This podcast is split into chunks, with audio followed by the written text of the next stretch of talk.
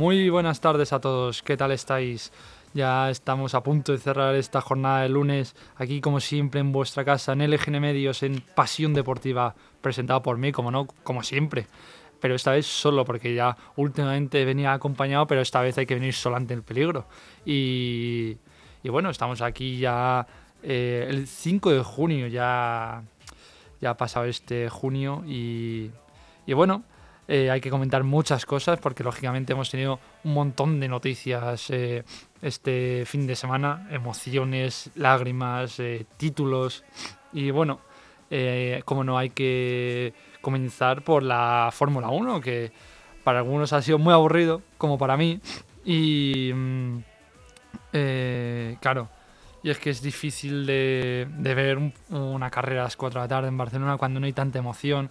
Bueno, la única emoción para Hamilton que quedó segundo, eh, claro, y encima en casa eh, Alonso va séptimo, entonces pues bueno, eh, complicado entonces que, que esto, que sigan adelante y que lo podamos ver bien, al final es complicado, pero bueno, eso por un lado en la Fórmula 1 que eso, eh, Fernando Alonso séptimo, Stroll por delante suya, Carlos Sainz quinto, eh, Checo Pérez cuarto, Russell tercero y su compatriota Hamilton segundo que eh, dio la enhorabuena a su equipo después de la carrera diciendo que sorprendente que, que ni él se esperaba este resultado. Es que para que veáis el nivel que hay, si es que es alucinante.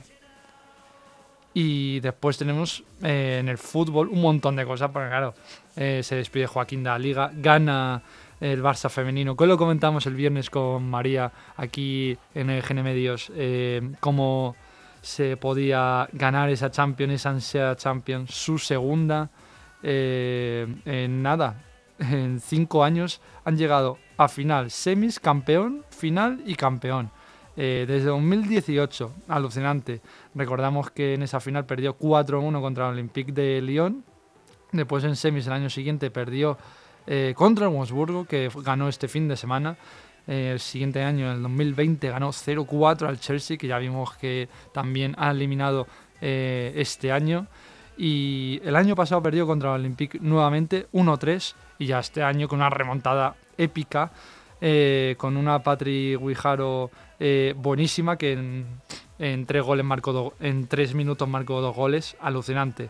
Eh, que remonta en Wolfsburgo, que se estaba resistiendo todo el rato eh, a las ocasiones del equipo Baulgrana, que claro, era un toma y daca todo el tiempo y al, final tenía que llegar el gol. Y así llegó, de una vez. Y, y, así ganó el Barça, madre mía, qué, qué bien juega este Barça femenino, madre mía.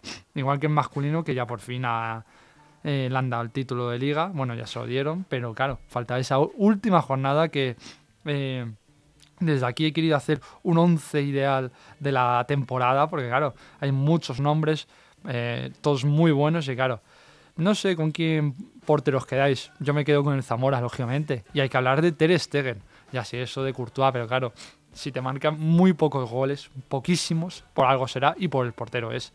Ter Stegen en mi once inicial, después tenemos a en el lateral derecho a uno de Atlético de Madrid, a Molina, que es el máximo eh, defensa que tiene eh, más aportaciones de goles, que son nueve, ni tan mal.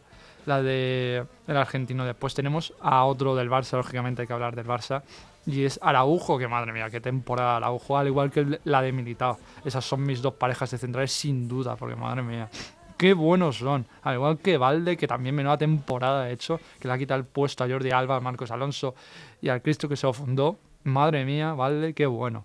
Ya después, claro, si queremos meter aquí a suplentes, pues está Hermoso Atlético de Madrid también. Fran García, que va a llegar al Real Madrid este mercado de verano, ya lo saben todo el mundo. Christensen, como no, también el Barça, porque menuda temporada ha hecho el noruego. Y después podemos hablar de Foyt en el lateral derecho, sin ningún problema. En el centro del campo, pues ya hay más dudas, porque claro, podemos poner, poner lógicamente a De Jong, a Pedri, a Merino, a Canales, eh, un montón. Pero yo me voy a quedar con De Jong y Merino de titulares y después ya a Pedri y a Guido Rodríguez, porque claro, el argentino también se ha hecho una temporada de locos. Después ya los extremos, pues hay que hablar también, como no, de Vinicius, porque claro, la temporada de, del extremo del Madrid es buenísima y como no tiene que estar en este 11 a temporada, la de Vinicius, o, o como la de Isi Palazón en el Rayo, que eh, ha renovado recientemente y menuda temporada ha hecho Isi Palazón. Pero claro, si hablamos de extremos hay que hablar de Chukwueze y Cubo, porque madre mía, los dos también, qué temporaditas han hecho. Impresionante, desde luego. Y en la delantera, como no, hay que hablar de los máximos anotadores y asistentes como son Grisman y Lewandowski, que han generado más de 30 goles entre los dos. Impresionante.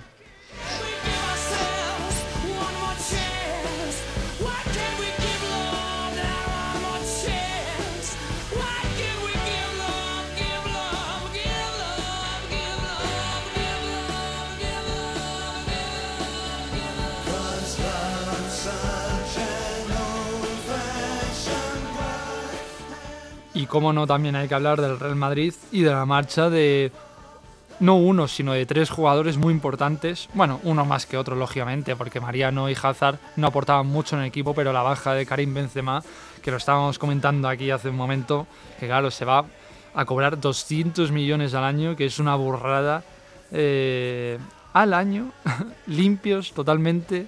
Es impresionante Karim Benzema, más eh, los ingresos de su imagen, porque claro, eh, le han dado el 100% al jugador y madre mía, desde luego que se va a hacer de oro si ya no lo era ya en el Real Madrid, porque tras 14 temporadas se va siendo el jugador con más títulos de la del Real Madrid junto a Marcelo con 25 títulos y además es el segundo máximo goleador del Real Madrid por detrás de una bestia como Cristiano que le saca 100 goles Cristiano. Él tiene 353. Madre mía, qué datos más buenos los de Karim Benzema. Al igual que es el quinto jugador con más partidos en la historia del Real Madrid con 647 con este último de liga.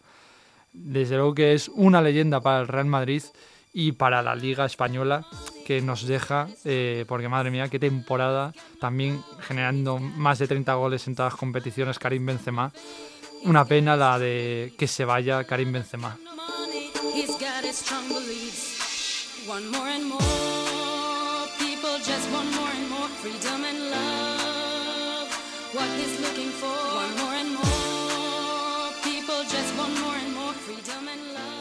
Y la posible eh, llegada también es la de Leo Messi, que ha salido hoy su, su representante, su padre, que ha tenido una reunión con Laporta que el plan de viabilidad del Barça en principio van a dar el ok por parte de la liga y entonces tanto Messi como Jorge Messi eh, quieren que llegue al Barça en la próxima temporada. Desde luego que es una noticia eh, muy, muy feliz, desde luego para los eh, para los aficionados culés que vuelva Leo Messi al Barça. Madre mía, menuda noticia más buena. La que no es tan buena, desde luego, es la del Valladolid que desciende tras no poder ganar al Getafe en su casa y por segunda vez en tres años eh, desciende en su casa contra un equipo madrileño. La otra vez fue el Atlético de Madrid que ganó la liga y esta vez contra el Getafe que se mantiene en primera división.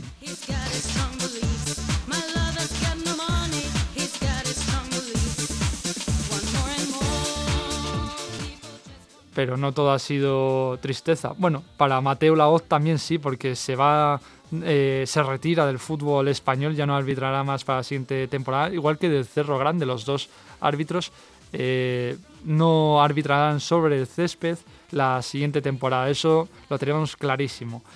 Eh, y al igual que no podremos disfrutar en el césped, es de un mito, es del jugador con más partidos en la Liga Santander, como es Joaquín Sánchez 622 partidos, madre mía. Y yo, qué bueno es y qué malo que te vayas, madre mía. Igual que Subiza Reta eh, llega también, están empatados a dos con 622 partidos y ya tenemos detrás a otro como es Raúl García. Es un mito eh, Joaquín y claro, es que ha dicho él mismo que es por él, es quien es por el Betis y como no, le, le agradecemos todo lo que ha hecho Joaquín eh, por el Betis y por la liga. Es una pena que se vaya el grande de Julio.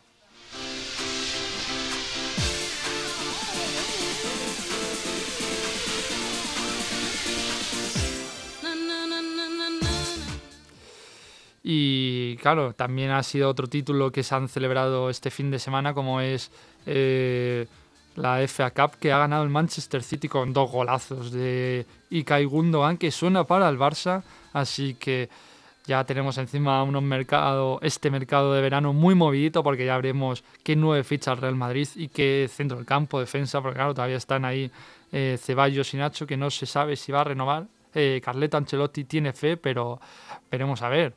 Así que un mercado que nos va a quedar muy movidito, no solo para el Real Madrid, sino para todos los equipos. Y lógicamente lo vamos a ir contando poco a poco aquí eh, en el EGN Medios. Así que por mí esto es todo por hoy. Y como siempre tendremos programa el viernes a las 2 aquí en vuestra casa en el EGN Medios. Que tengáis una buena semana. Hasta luego. Chao.